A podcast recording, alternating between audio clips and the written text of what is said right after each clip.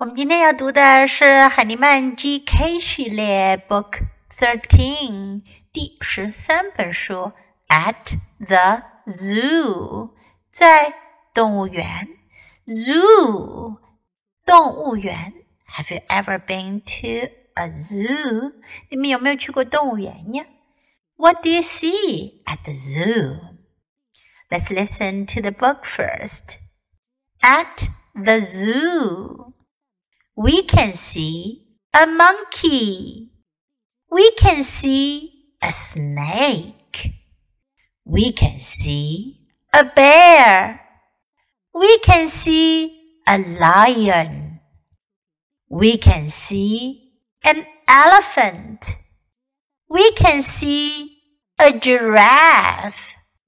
We can see a zebra. We can see a bird。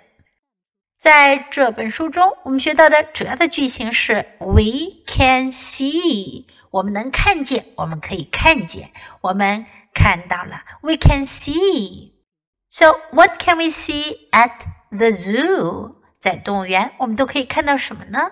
A monkey，猴子；monkey，a snake，蛇；snake。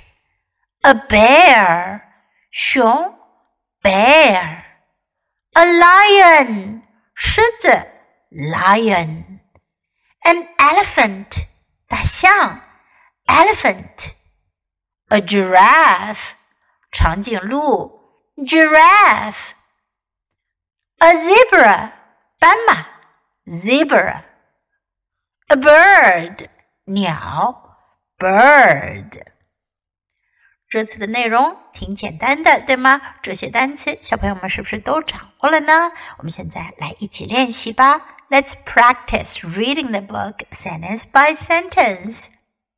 At the zoo, we can see a monkey. We can see a snake. We can see a bear. We can see a lion. We can see an elephant. We can see a giraffe. We can see a zebra. We can see a bird. OK，今天的绘本我们就读到这里。Until next time, goodbye.